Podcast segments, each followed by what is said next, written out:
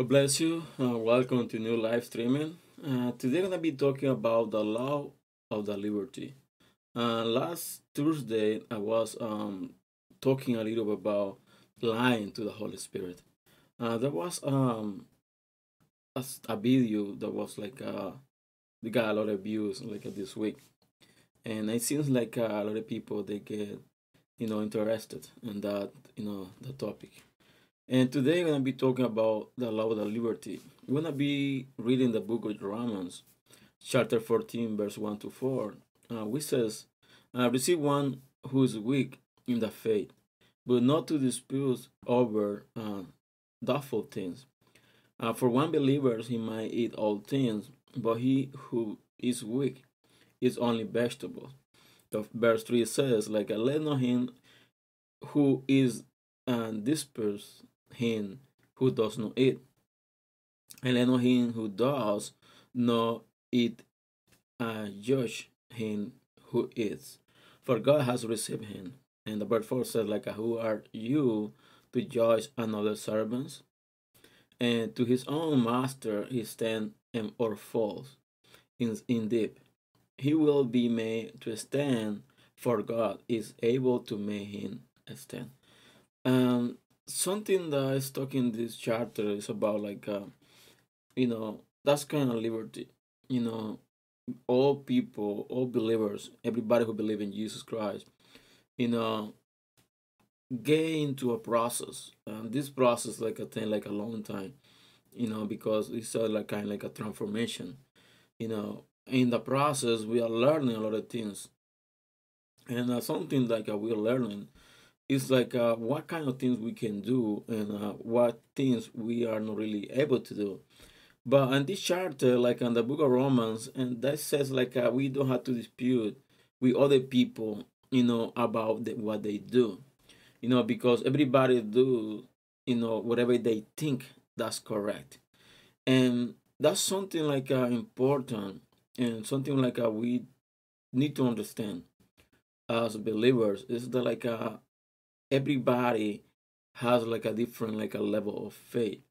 You know some people they are you know they are able to do a lot of things and they don't feel like uh, they're doing bad things because their faith is like uh, enough to be able to to feel like uh, that's nothing bad with it.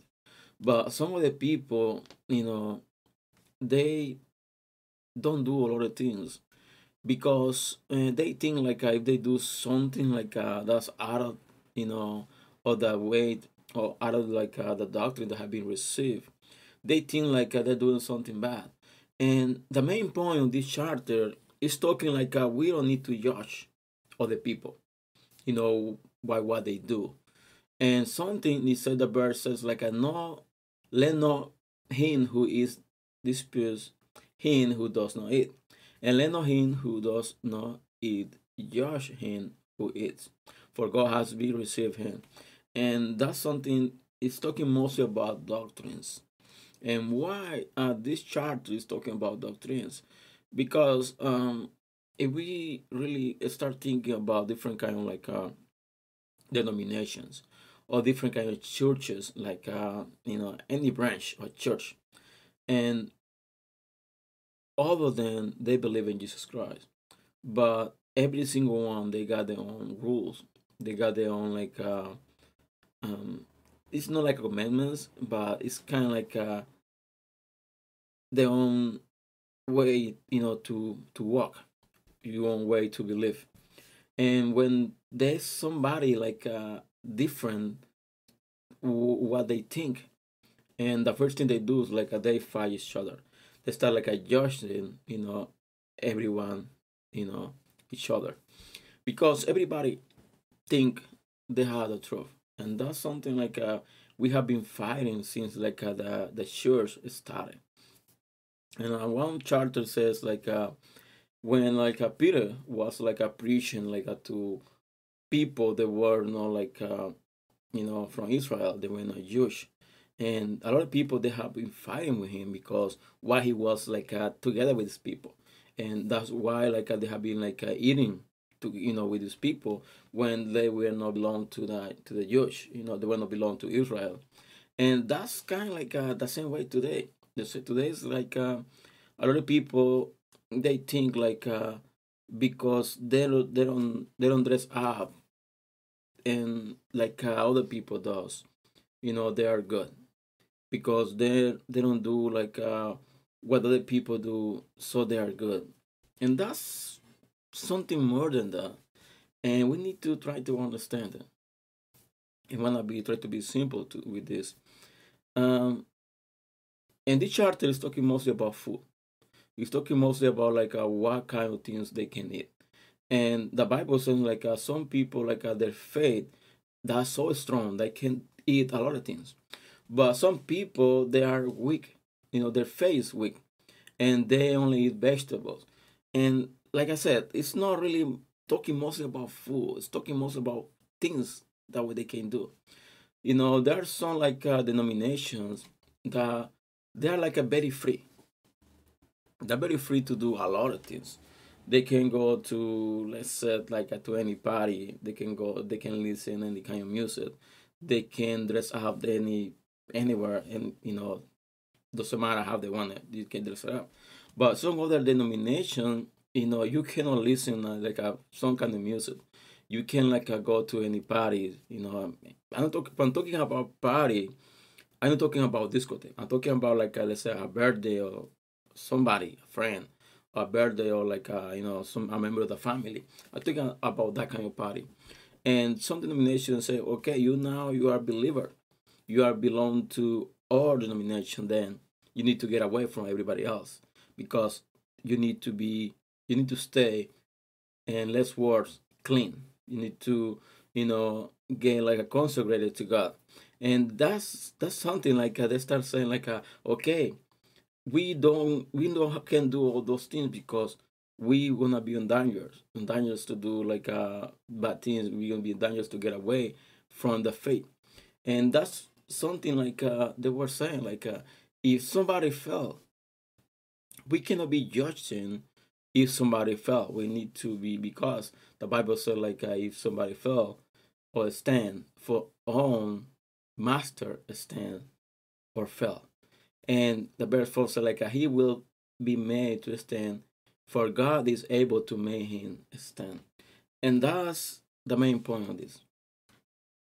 A lot of people they might be, you know, focus on don't do you know some kind of things and they had the freedom. They had the freedom to do it. You know, they can think that way. If they don't feel like a comfortable doing those, you know, some kind of things, you gotta let them be what they think is right. And by the same way, and we do a lot of things like uh, we know like uh, there are no bad things, and we know like uh, there's you know any sink on it. Then the other people need to respect the way we do. But like I said, if we fell, we if we stand, we are belong to God. We are belong to Jesus Christ. And that's the more important thing we need to think about it, we need to know about it. Thus, we might make mistakes. We might like I do a lot of things that are not correct. But at the end, at the end of the, of the road, God is the one who gonna make every difference. Doesn't matter like uh, we don't do these kind of things or we do all these kind of things like at the end the most important thing that's that we are in liberty or liberty of the faith but we need to respect everybody else. That's we need to it really has respect we gotta respect other people. But if we don't respect the people we cannot be asking for respect. And that's like a very deep charter. And something saying like uh, everybody got different levels of faith. Everybody like got different processes. Everybody like a thing different. Everybody um, they are into like a different way you know but we can't judge people.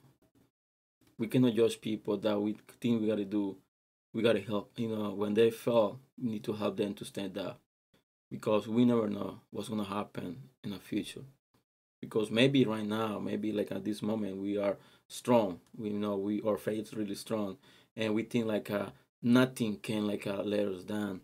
But a few days or in a moment, we might feel down.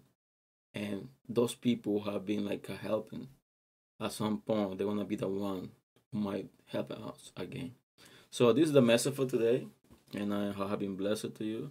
And I ask to share this video, and that's the case. And I'll see you next Thursday uh, with a new live streaming. And have a wonderful day, and God bless you, and see you next.